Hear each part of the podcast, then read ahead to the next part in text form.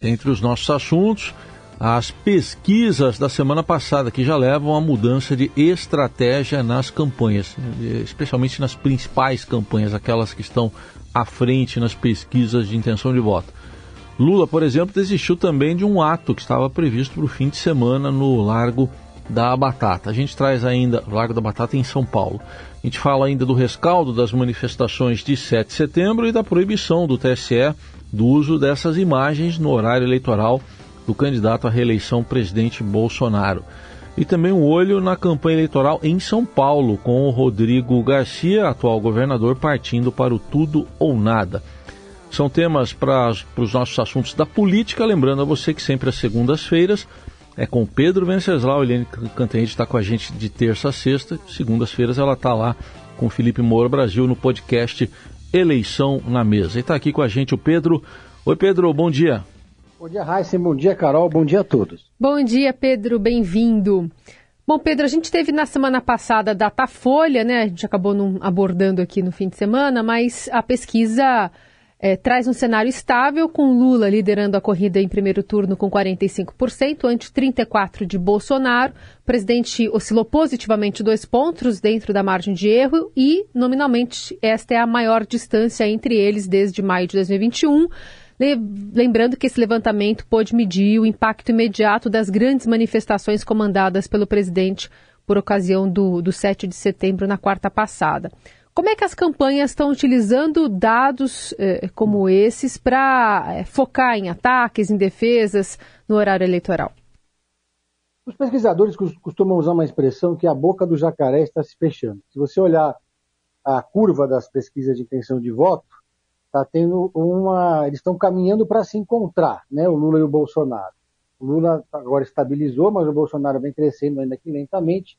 Pouca gente acha que o Bolsonaro pode ultrapassar o Lula nas próximas três semanas. Mas a expectativa geral é que o Bolsonaro vá reduzir ainda mais essa diferença em relação ao presidente e que provavelmente teremos sim o segundo turno. Ainda há uma chance de não, não haver segundo turno, do presidente Lula ganhar no primeiro turno, é, mas essa chance vai se tornando cada vez mais remota. A pesquisa mostrou que o Ciro Gomes oscilou para baixo dois pontos, perdeu, de, foi de nove para sete pontos, enquanto o Bolsonaro cresceu dois pontos.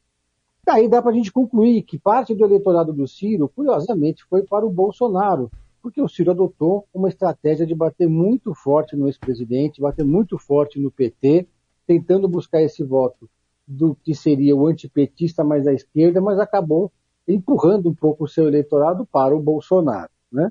É, em termos de estratégia, as campanhas tiveram que fazer alguns ajustes. É, a campanha do Bolsonaro avaliou que essa, essa, essa mudança, esse pequeno crescimento do Bolsonaro é um pouco, sim, reflexo do 7 de setembro. A pesquisa foi a campo nesse período, ou seja, ela detectou o 7 de setembro, mas não foi, é, o 7 de setembro não teve esse efeito tão poderoso assim em termos de pesquisa de intenção de voto.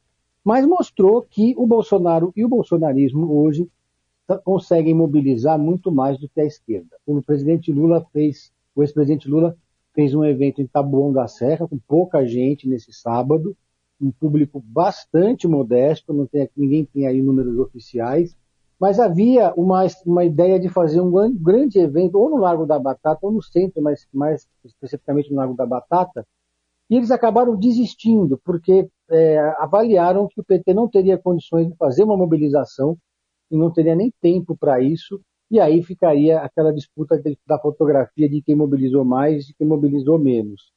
A conclusão que eu chego é que hoje o campo da esquerda, a coalizão do Lula, o PT e os movimentos sociais não têm o mesmo poder de mobilização do que o Bolsonaro, do que o bolsonarismo. Eles não conseguem mais colocar tanta gente na rua. A última vez que a esquerda conseguiu botar mais de 60 mil pessoas na rua foi no impeachment da Dilma Rousseff em 2015, mas um dia depois dos detensores do impeachment colocarem um milhão de pessoas na rua. Então não é interessante para o PT fazer essa disputa. Em termos de horário eleitoral gratuito, temos, temos aí mais três semanas de televisão, todo mundo está apostando muito na televisão, e uh, o Bolsonaro vai elevar o tom, principalmente nos comerciais na rádio. A expectativa ali, segundo o comitê do Bolsonaro, é gastar até 20% do seu horário eleitoral para fazer ataques ao ex-presidente Lula e ao PT. Uhum. Esses ataques são aqueles em que a imagem do presidente, do candidato, não aparece, né? São imagens que são feitas para preservar o candidato. E aí vai surgir um tema que é muito caro ao bolsonarismo, o aborto. O bolsonarismo vai botar muito peso nessa bandeira, vai acusar o Lula de defender o aborto, vai reforçar essa, essa, essa ideia de que o Lula gostaria de fechar as igrejas. E o PT e o Lula estão agora, nesse momento, na defensiva, tendo que usar parte dos seus comerciais para desfazer fake news, para dizer, para explicar que não existe essa história de comunismo e que também para, claro, atacar o adversário. Então, eu queria falar, que você falasse um pouco mais disso também, porque, Pedro, o PT vai ter que investir aí é, tempo, dinheiro para desmentir essa história de comunismo, para dizer algo aqui em 2022 que não existe. Não é só isso, já tem uma, um comercial que já está circulando que o PT produziu, a toque de caixa, que é um, um fantasma, uma pessoa assim com um lençol branco de fantasma falando comunismo. Aí o, o, ator explica que não existe essa história de comunismo. Isso lembra até, o clima hoje é mais para a campanha de 89, não sei se vocês lembram da campanha de 89, mas foi uma campanha, especialmente no segundo turno, muito pesada, em que diziam que o, o PT e o Lula iam invadir sua casa, iam tomar suas seus imóveis. Ia confiscar imóveis, a poupança. Confiscar a poupança. O Collor fez isso. Exatamente. Eles estão fazendo esse clima de terror, né? A, a base da campanha do Bolsonaro hoje, para tentar reverter o favoritismo do Lula, é colocar, é, atemorizar a população, né? Dizendo que o Lula representa o comunismo, o socialismo, o stalinismo, o trotskismo, todos os outros ismos que possam existir. Isso força o Lula a ter que investir parte da sua estratégia nessa defesa, não tem outra saída. Porque o 7 de setembro, Aysen Carol, ele foi uma espécie de gatilho. Né? Eu estava lá no Rio de Janeiro, como vocês sabem, deu para ver primeiro. Quem estava lá, estava lá porque quis ir, foi espontâneo, ninguém recebeu para falar.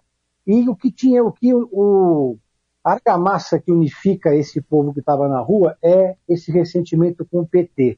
Muita gente tá que tem esse ressentimento com o PT tem ressentimento por conta dos escândalos de corrupção, do mensalão e do petrolão. Então, é, esse, esse 7 de setembro ele pode não ter surtido um efeito direto na pesquisa mais recente do Datafolha de intenção de voto, mas ele estampou a panela. Né? Ele tirou muita gente do armário, digamos, aqui, digamos assim. Né? Esse pessoal que não gosta do PT não gosta do Lula foi para a rua, pintou a bochecha de verde e amarelo e agora está assumindo esse voto, porque é disso que se trata, né? É uma eleição plebiscitária entre dois antes, o antipetismo e o antibolsonarismo. E o antipetismo ainda é muito forte no Brasil, apesar da mudança de cenário em relação a 2018. Outra mudança de estratégia é que o Geraldo Alckmin que ia viajar ao Brasil para fazer, para cobrir, cobrir os estados onde o Lula não poderá ir, vai ficar mesmo mais aqui em São Paulo, porque a grande batalha eleitoral das próximas três semanas vai ser pelo eleitor de São Paulo. Como é que o anúncio que deve ser feito logo mais aqui em São Paulo também entre o ex-presidente Lula e a sua ex-ministra Marina Silva também pode de alguma forma interferir nessa disputa aí, nessa reta final, pensando até nesse público evangélico, Pedro? Ajuda, é importante, é, a Marina Silva estava afastada do PT há muito tempo. Vamos lembrar que a campanha de 2014 foi uma campanha violentíssima do PT contra a Marina Silva. O PT nunca fez uma autocrítica depois daquela campanha. A Marina Silva ficou, com toda razão, muito ressentida. Tanto é que naquela campanha de 2014 apoiou o Aécio Neves no segundo turno Vamos lembrar que na pesquisa de intenção de voto dessa mesma data, em 2014, a Marina Silva estava liderando as pesquisas de intenção de voto, ali empatada com a Dilma Rousseff e o Aécio Neves estava lá em terceiro. Depois de muita conversa, a Marina Silva acreditou, aceitou, digamos assim, as desculpas. O Lula disse que não teve nada a ver com aquilo, que aquela estratégia foi uma estratégia do marqueteiro, que na época era o João Santana, que não passou pelo PT aquilo, mas claro que a Dilma Rousseff sabia, ela era candidata e ela aceitou aquela estratégia. Mas depois fizeram essa recomposição, Marina Silva, que resistia a aparecer na campanha do Lula, embora já está muito engajada na do Haddad agora, vai, vai, já se reencontraram, tiveram uma conversa de duas horas, e eu acho que ajuda, ajuda assim como ajuda o Geraldo Alckmin. a Marina Silva ao lado do Lula e o Geraldo Alckmin ao lado do Lula, eles dão esse caráter mais amplo, de frente ampla, esse caráter de justamente fazer um contraponto à ideia de que o PT, de que o Lula, de a candidatura do ex-presidente representa o comunismo, o campo da esquerda. Pelo contrário, o Lula está dando sinais de que ele vai fazer um governo de composição nacional, que provavelmente vai ter tucanos em ministérios, e não vão ser poucos, e vai ser uma composição também com outros setores da sociedade. É justamente é, o, o oposto do que o Bolsonaro está tentando dizer. Vai ser uma foto importante, embora a Marina, na prática, já esteja na campanha do ex-presidente. Né? Bom, e ainda sobre o 7 de setembro, né, o Pedro, a, Hoje vai haver provavelmente recurso da campanha de Jair Bolsonaro, mas está proibido o uso de imagens né, pelo TSE a pedido do PT nessa campanha, na, na televisão especialmente. Exatamente.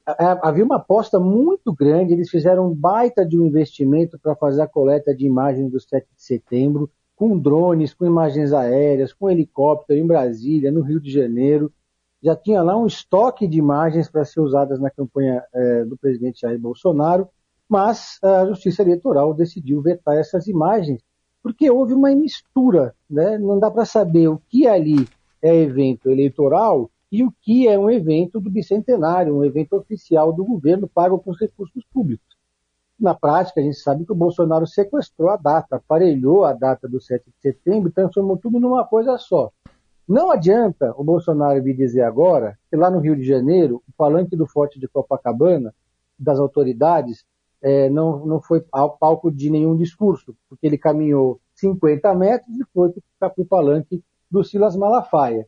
As pessoas que estavam lá estavam lá para assistir o 7 de setembro, para ver as quadrilhas da fumaça, para ver os paraquedistas descendo com a bandeira do Brasil, os fogos de artifício, desfile de fragatas no mar, de, de enfim. Então, é, é, houve esse aparelhamento e foi proibido. Inclusive, a TV Brasil foi obrigada a tirar do ar do YouTube imagens do 7 de setembro, porque é uma TV pública, uma TV estatal, que foi usada praticamente como uma extensão do horário eleitoral do presidente Jair Bolsonaro. É claro que nas redes sociais os bolsonaristas já estão dando piti, dizendo que isso é contra a liberdade, que defendendo a liberdade, mas isso não é liberdade. Isso é o uso explícito da máquina. Né? Justiça seja feita. Nos anos eleitorais em que o presidente era o Lula, isso não aconteceu. Ele apenas fez a parada militar em Brasília e seguir o seu rumo. Né? Muito bem. Agora, a questão é que essa multa, em caso de descumprimento, é de 10 mil reais. Não sei é se se encoraja é. tanto a, a, a, se cumprir uma medida dessa, né? É mais a questão política, porque 10 mil reais é peanuts, né? Isso não é nada é, na campanha é. eleitoral. Agora, você descumprir uma decisão do Tribunal Superior Eleitoral dá munição para os seus adversários. Sim. Você está fazendo uma campanha ilegal. Essa é uma decisão que eu não sei se a campanha do Bolsonaro vai tomar, de dar uma banana para o Tribunal Superior Eleitoral, no momento em que há justamente um tensionamento entre o presidente e as instituições do país. Uhum. Na, no 7 de setembro, os marqueteiros, os aliados do presidente da ala política comemoraram muito o fato dele não ter feito um discurso explicitamente golpista. Uhum. Ele não atacou as urnas eletrônicas, não atacou nominalmente nenhum ministro, embora o público tenha feito isso, de forma que não houve uma reação coordenada da sociedade, o que seria muito bom para o Lula. De certa forma, dá para dizer até que a campanha do PT lamentou o fato, e a coalizão, né, os líderes da coalizão do Lula, eles lamentaram o fato do Bolsonaro não ter feito um discurso mais radicalizado, como fez no 7 de setembro do ano passado. A exceção, obviamente, foi o imbrochável. Mas a leitura dos marqueteiros, dos estrategistas do Bolsonaro, é que dos males o menor, e que essa história do imbrochável fica na ponta, digamos, do, entre aspas, jeitão do presidente. Hum.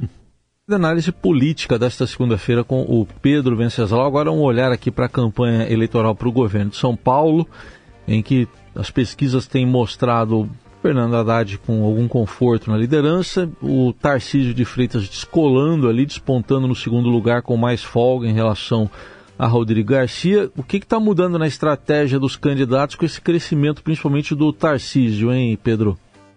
Olha, Raíssa, no início da campanha, ou ainda no período da pré-campanha, quando a gente conversava com, com, os integrantes dos partidos, de todos os partidos inclusive, já estava precificado que o Rodrigo Garcia ia crescer E a expectativa na campanha do Rodrigo Garcia era que nessa altura do campeonato ele já estaria empatado ou numericamente à frente do Tarcísio, por alguns motivos. Primeiro, ele é governador e esse é o ano dos governadores se reelegerem.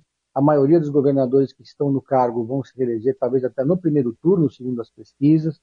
Segundo, ele tem o dobro do tempo de televisão dos adversários, tem mais de 500 prefeitos apoiando ele, tem 32 subprefeituras da capital trabalhando intensamente por ele e uma nominata com mais de 1.200 deputados federais e estaduais. Mas isso não aconteceu. E foi uma surpresa que acendeu o sinal amarelo na campanha do Rodrigo Garcia, porque o que a gente viu foi que o Tarcísio de Freitas cresceu colado no Bolsonaro, que está crescendo também em São Paulo. O Bolsonaro já está praticamente empatado com Lula aqui, numa tendência de crescimento e levando junto o Tarcísio de Freitas. Portanto, é, a campanha do Rodrigo Garcia agora também está intensificando os ataques, também está tendo que usar, porque até então eles estavam fazendo uma campanha mais de apresentação, mais propositiva, com menos ataques, mas estão tendo que usar, especialmente, como eu disse antes, o rádio, que no rádio não aparece a imagem, no rádio você consegue bater sem mostrar a cara, mas também na campanha de televisão está tendo que bater mais, e, e, também nos seus discursos, nas entrevistas, nos quebra-queixos. Nesse fim de semana, por exemplo, o Rodrigo Garcia foi lá, voltou a dizer, cada vez mais ele vem dizendo isso, que o Haddad levou um cartão vermelho, que o Tarcísio é, representa o Bolsonaro, que aqui não é um parquinho de diversões da eleição nacional. A campanha do, do Fernando Haddad, ela sempre torceu muito para que o seu adversário no segundo turno fosse o Tarcísio, e não o Garcia. Eles avaliam que o Fernando Haddad tem muito mais chance de vencer a eleição no segundo turno se enfrentar o antípoda do Lula, ou seja, se levar a polarização nacional, transformar, levar o campeonato brasileiro para o campeonato paulista, porque aí seria nós versus ele. E o Rodrigo Garcia seria, é, é, seria uma espécie de terceira via. Mas, diante do crescimento do Tarcísio, e já, todo mundo já avalia que o Haddad já está no segundo turno, não tem a menor chance de não estar no segundo turno, eles estão agora remodelando um pouco, pensando é, como mudar um pouco a artilharia, para tirar também um pouco é, no Tarcísio, porque senão o Tarcísio vai chegar forte demais no segundo turno. A maioria, a maioria dos, petistas, dos petistas com quem eu tenho conversado já está precificando que o Tarcísio vai para o segundo turno. Eu acho que ainda é muito cedo para chegar a essa conclusão, mas o Tarcísio vai, vai se tornando o favorito, apesar de toda a estrutura do Rodrigo Garcia. Rodrigo Garcia, quando perguntado sobre isso nesse fim de semana, disse que a campanha está só começando. Na verdade, ela não está só começando, ela está quase acabando, mas que ainda faltam três semanas de horário eleitoral e que o eleitor vai se interessar pela campanha estadual só na reta final. Não é bem assim, o eleitor já está começando a se interessar sim pela campanha estadual. Agora, a campanha para o Senado, essa sim o eleitor vai decidir no dia ou na véspera. E aí nós estamos vendo um crescimento e surpreendente do Marcos Pontes, o astronauta, que vem se aproximando do Márcio França, que tinha uma eleição que parecia tranquila para o Senado, mas agora está vendo o candidato do Bolsonaro colando nele. Vamos ter aí uma reprodução da polarização também na disputa pelo Senado. É, e tem, tem, tem muito ainda nessa pesquisa para o Senado de não sei ou ainda não decidi ou voto em branco, né? Tem, tem ainda um, uma parcela grande, acho que é mais de 20%, que ainda não definiu o voto, né? Acho que esses, como você disse, vão ficar realmente para escolher lá naquele finalzinho. Pois é, se a gente olhar um pouco para o passado, vamos lembrar de 2018, como é que estava a pesquisa nessa altura do campo, mesmo na véspera da eleição, né? O, o Suplicy era um senador que estava eleito em 2018. É. Ninguém tem a menor dúvida disso. A disputa pela segunda vaga era entre Mara Gabrilli e Major Olímpio.